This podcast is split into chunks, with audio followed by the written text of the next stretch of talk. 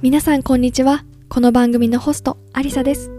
この番組は自分らしく生きたいと思う女性を応援するためにマインドセットや自己理解を通して日々の生活を少しずつ変えていく。そして理想の自分に近づいていくためのヒントを私の経験と一緒にお送りしていきます。なりたい自分をイメージして今一緒に踏み出しましょう。それでは始まります。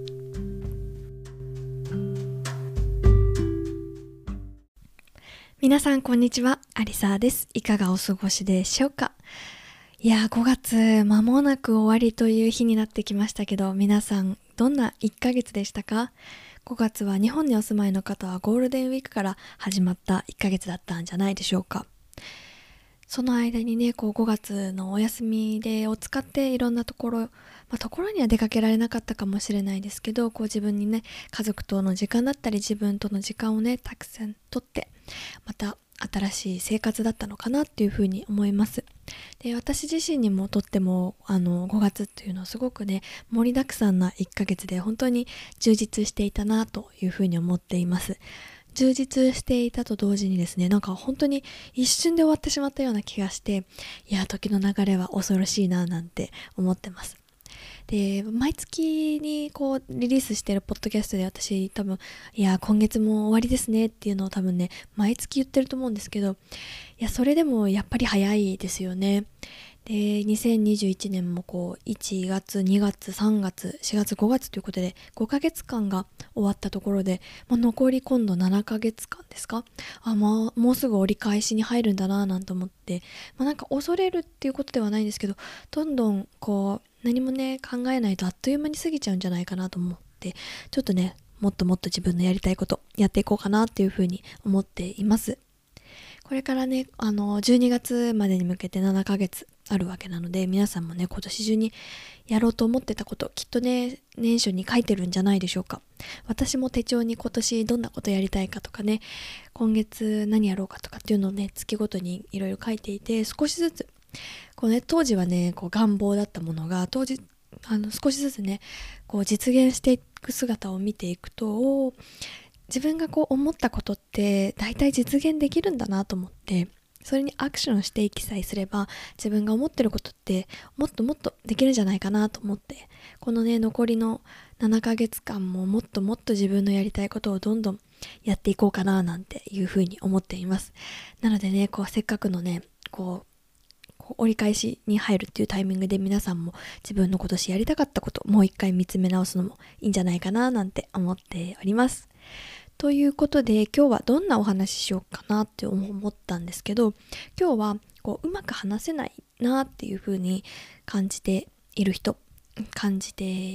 いた人そんな方に向けてメッセージをお話ししたいなっていう風に思っています。でこれは私もそうだったんですよね。あの今こうしてポッドキャストを撮って自分が話すことっていうことをあのたくさんねやっているんですけれども以前は私すごくあの話すことってとにかく苦手っていうふうに自分で思ってました。でなんで苦手だったって苦手だと思っていたかっていうとこうね会社に入ってこう仕事をしてなんかをね先輩に聞きたい時とか自分がこうしたいっていう風な思いとかを伝えたい。伝えようとしてこう話すんですけど、まあ、結局話し終わった後にで何が言いたいのとか全然意味がわからないとかさっぱりわかんないとかそういう言葉をたくさん言われてこうね結構傷ついたんですよね。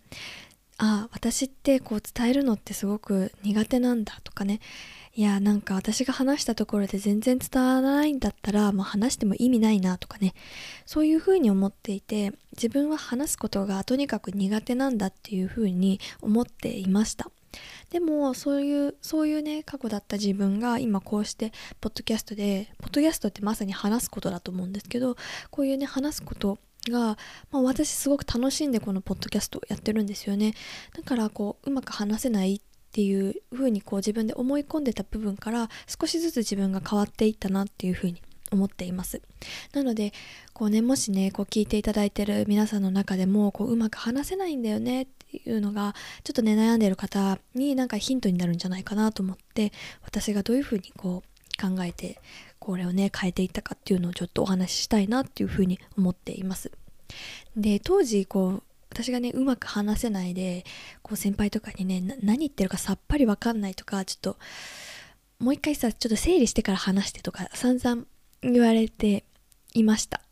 で、まあ、当時を振り返ってこうね何がいけなかったかなっていうふうにいけなかったというか何が違今と違うのかなっていうふうに思ったんですけどやっぱりまあそのうまく話せないっていう風なこう、ね、要因を分解してった時に私にとってはこう気づいたのはあトピックスによってうまく話せるものとうまく話せないものがあるんだなっていうことが分かりました。だから全部が全部私話すこと全てにおいて苦手なんじゃなくってこの分野にとっては話すことはできる。この分野にとっては、えー、話すことがちょっと苦手だっていう。そういうただトピックによる問題なんじゃないかなっていうふうに思いました。でこれってこう話すことってこう皆さんこうね自分でいつも普段からやってるんでそのトピックによってこう上手い下手が自分の中であるっていうのはあんまり気づいてないかもしれないんですけどこれをね例えばじゃあ料理人のねシェフの方とかをイメージしてみてください。でそういうシェフの方たちってこうね私はこうイタリアン料理が得意とかねフランス料理が得意こう中華料理が得意和食が得意とかそういうのあると思うんですよ。だから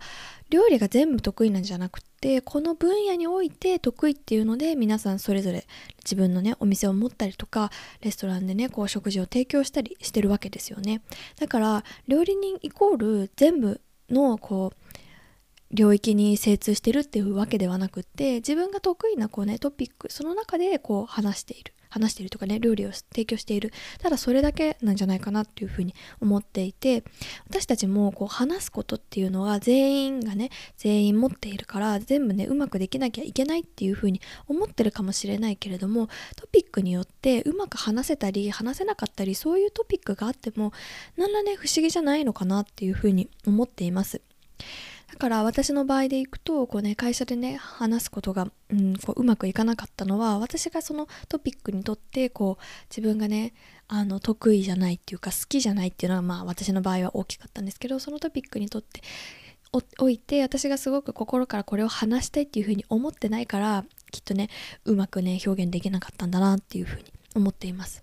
だけれどもまあ私がこうしてこうやってポッドキャストで話してる内容っていうのは私自身がこう皆さんにお話ししたいこと伝えたいこと何か何かこれをねシェアしたらいいことがあるんじゃないかっていうふうに思うから話してるのでこれはすごく私にとってはすごくパッションがあるし伝えたいっていう思いがあるからたとえねこううまく話せなかったとしてもそんなにねこうメンタルに来ないんですよ。まあ、できればねこううまく伝わるようにはいろんな考えたり工夫したりはしようと思ってますけどたとえねこう完璧じゃなくてもそれでもいいかなっていうふうに思っています。で伝えたいメッセージ伝えたい思いがここに私の中にあるからからそれは、うん、いいかなっていうふうに思っています。でこれがねトピックによる問題領域による問題なんじゃないかなっていうところですね。でもう一つがこうねうまく話せないっていうふうにねこう発信者側でいる発信する発言する側でこ自分が思っているとうまく話せないっていうところにすごくフォーカスするんですけどこう、ね、話すっていうのはやっぱりコミュニケーションであって話す人とこう受け取る人両方がいるんですよね。だから全部が全部こう話す人の責任だというふうには私は思っていないです。だからこうねそれはできるだけこううまく話せたらもしかしたらいいかもしれないけれども半分のねこう責任っていうか受け取る側にもこう受け取るこうなんだろう力っていうものがあるはずだしだからね半分半分なんじゃないかなっていうふうに思ってるんですよね。